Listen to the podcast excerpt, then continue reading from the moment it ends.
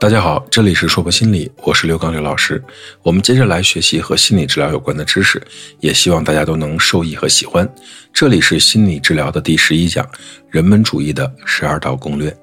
在上一讲中，我们有讲到，罗杰斯把心理治疗的目标大约分为两类，一类叫做人格成长型，一类叫做问题解决型。而罗杰斯坚持把人格成长作为心理治疗的目标，这当然也和罗杰斯那清教徒般的家庭成长有关系。罗杰斯认为，在人的成长过程中，影响一个人的因素有很多，而对于儿童时期来说，条件性积极关注和无条件积极关注就是儿童自我发展的主要机制。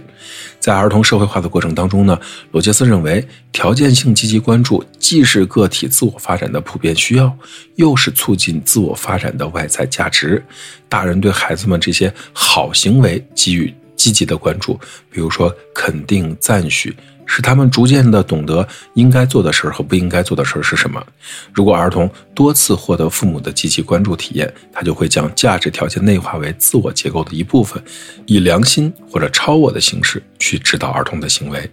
这个时候呢，即使父母不在场，他们也一样的起作用。例如，儿童骂人常常受到消极的关注，遭到否定性的评价，逐渐的他就会觉得骂人是不对的。每当他想骂人的时候，就会有这种感觉，尽管父母不在身边。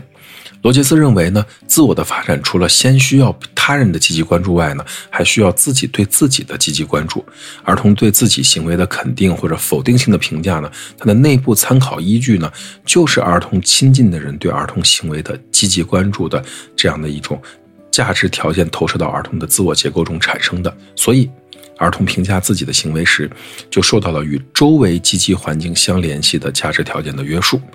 罗杰斯认为啊，条件性积极关注常常出现两种情况：自我概念和我内心的这个经验，呃，集体经验是一致的，就是自我价值观和实际行动是统一的。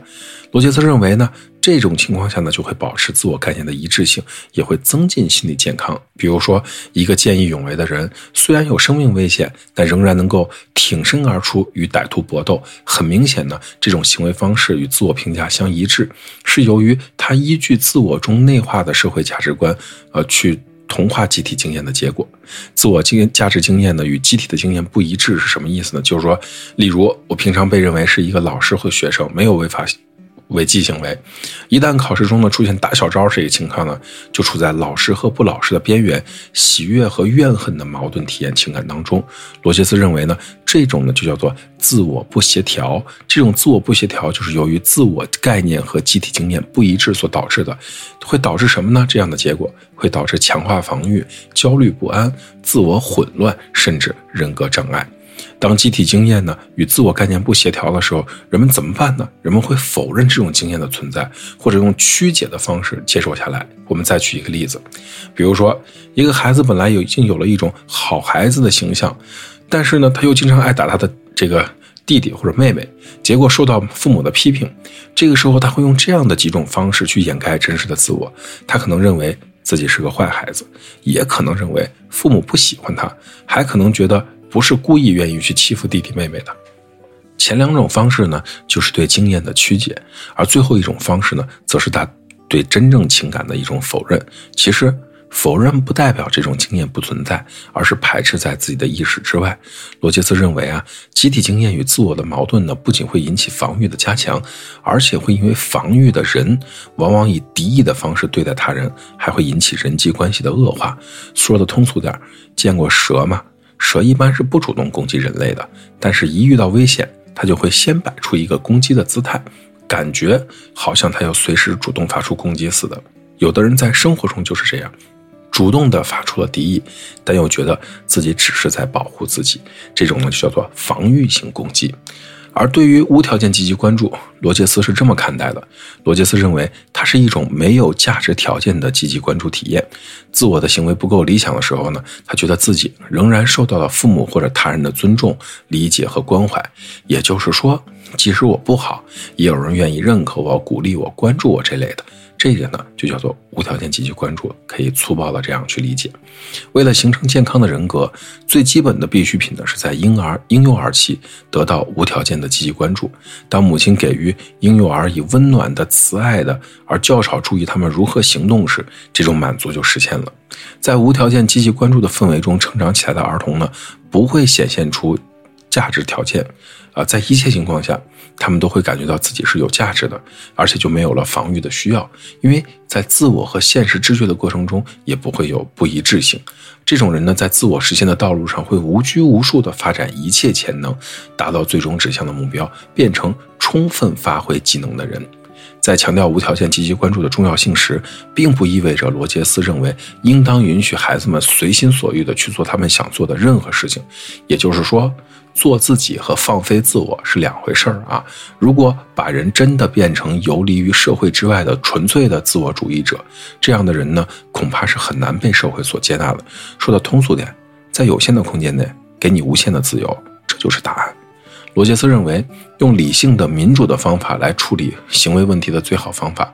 啊，是一个最好的方法。当然，这是他的观点。在他看来，价值条件是一切人出现适应不良问题的中心，因而呢，应当千方百计地避免他们。罗杰斯建议啊，处理。出问题的儿童呢，应该掌握无条件积极关注的策略。比如说，某个幼儿呢总是得到鼓励的话，即使一些行为是被禁止的，他自己的情感也会被别人接受，因而各种价值条件就不会形成了。为了帮助来访者取得最好的治疗效果，达到自我实现的理想人生境界，罗杰斯提出了治疗过程的十二个程序。第一，来访者主动求助，这是心理治疗的前提，因为来访者既是主体。也是解除心理病患的主导力量，治疗师只能帮着起一个呃辅助的作用。来访者必须要有主动寻求帮助的需要。如果来访者不认为自己需要帮助，也就没有做出某种改变的希望，那么咨询和治疗就很难获得成功。第二，治疗师要说明情况，说明什么情况呢？要告诉他。对他出现的问题没有什么标准答案，我只能提供一个有利于你成长的氛围和场所，你得自己找找答案，或者我陪着你找找答案。因此，咨询和治疗的时间呢，属于来访者自己可以自由支配，解决问题的方法是共同商讨的。第三呢，他认为鼓励来访者自由地表达情感。